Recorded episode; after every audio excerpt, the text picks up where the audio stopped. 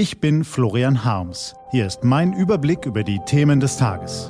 T-Online Tagesanbruch. Was heute wichtig ist, Dienstag, 4. Mai 2021.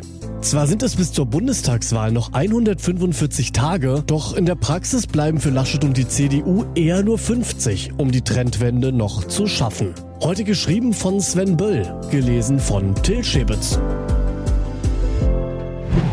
Für Laschet zählt jetzt jeder Tag. Stimmungen sind noch keine Stimmen. Wir wollen Wahlen gewinnen und nicht Umfragen. Wahlkampf ist ein Marathon und kein Sprint. Mit Sätzen wie diesen machen Politiker ihren Anhängern und in der Regel auch sich selbst Mut, wenn die Umfragen schlecht sind. Ihre Botschaft lautet dann, bloß nicht beirren lassen, entschieden wird am Wahltag und dann liegen wir vorn. Dieses Mantra verbreitet auch Armin Laschet derzeit. Sein Kalkül? Die Deutschen sind nicht gerade Revoluzer. Je mehr über die Pläne der Grünen diskutiert wird, desto mehr wird die Partei entzaubert. Am Ende wollen die Leute zwar mehr Klimaschutz und irgendwie auch einen inhaltlichen und personellen Aufbruch, aber zu teuer, zu anstrengend und nun ja, zu anders soll es auch nicht sein. Laschet setzt dabei auf eines der größten Erfolgsrezepte von Angela Merkel. Die Kanzlerin hat den Bürgern stets vermittelt, dass sie für alles vernünftige Lösungen ohne allzu große Zumutungen findet. Egal, ob irgendeine Stellschraube bei einem Gesetz angepasst werden musste oder mal wieder Weltkrise herrscht. Leben Sie. Wir kümmern uns um die Details. Gut möglich, dass die Union mit diesem Motto auch bei der Bundestagswahl Ende September als erste durchs Ziel kommt. Und damit auch Laschets Prophezeiung wahr wird, dass er, der ewig unterschätzte, es selbst bei der Eroberung des mächtigsten Amts im Land allen zeigt. Kann sein, muss aber nicht. Zwar sind es bis zur Bundestagswahl noch 145 Tage, aber das ist für Laschet wohl ein eher theoretischer Zeitraum. In der Praxis bleiben dem CDU-Kanzlerkandidaten eher 50 Tage, um für seine Partei und sich eine Trendwende zu schaffen. Warum? Nun, bereits am 24. Juni fangen in den ersten Bundesländern die Sommerferien an. Erst am 13. September hören sie in Bayern auf. Es ist recht unwahrscheinlich, dass sich die Deutschen im Sommer allzu viel mit der Lenkungswirkung des CO2-Preises mit den Problemen der digitalen Verwaltung und Reformkonzepten zur Riester-Rente beschäftigen wollen. Wer geimpft ist, will einfach Urlaub machen. Und wer noch nicht geimpft ist, plant zumindest voller Vorfreude einen Entspannungstrip.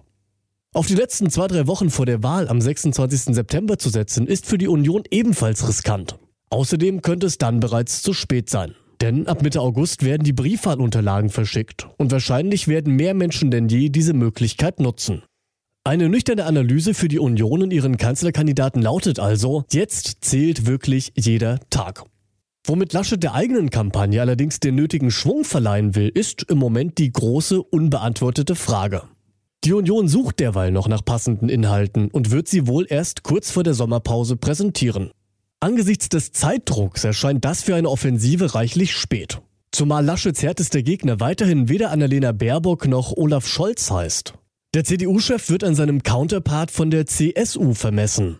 Und Markus Söder, der sich von seinem Generalsekretär zum Kanzlerkandidaten der Herzen ausrufen ließ, hat seit seiner Niederlage gegen Laschet gezeigt, dass er diese nicht einfach wegstecken will und auch nicht gedenkt, sich zu verstecken. Er stichelt genussvoll gegen die CDU und ihren Chef und treibt sie munter vor sich her. Das Problem für Laschet dabei ist, dass er aus einer Position der Schwäche agiert. Er muss seine Partei und die Wähler erst noch überzeugen, dass er kanzlerabel ist.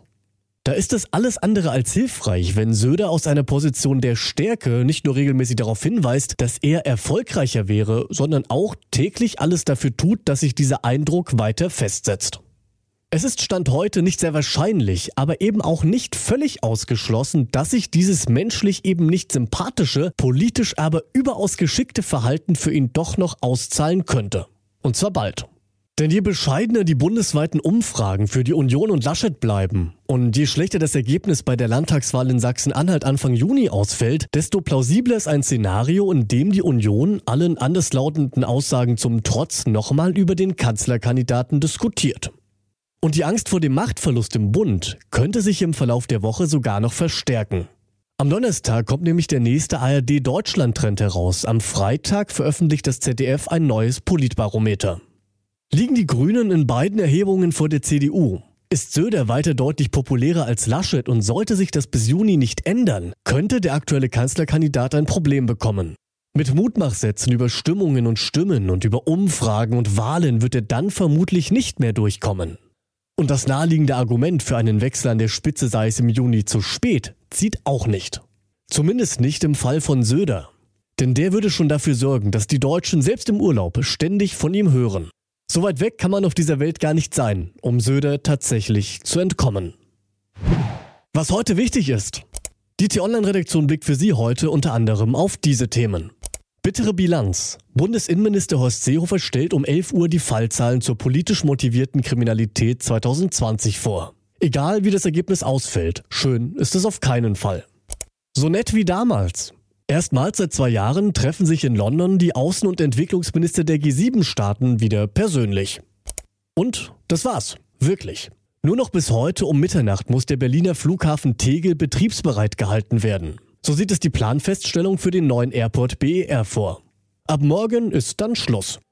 Diese und andere Nachrichten, Analysen, Interviews und Kolumnen gibt's den ganzen Tag auf t-online.de. Und damit ist jetzt auch Schluss hier bei uns. Das war der T-Online-Tagesanbruch vom 4. Mai 2021, produziert vom Online-Radio- und Podcast-Anbieter Detect FM. Immer um kurz nach 6 Uhr morgen zum Start in den Tag. Ich wünsche Ihnen einen frohen Tag. Ihr Florian Harms.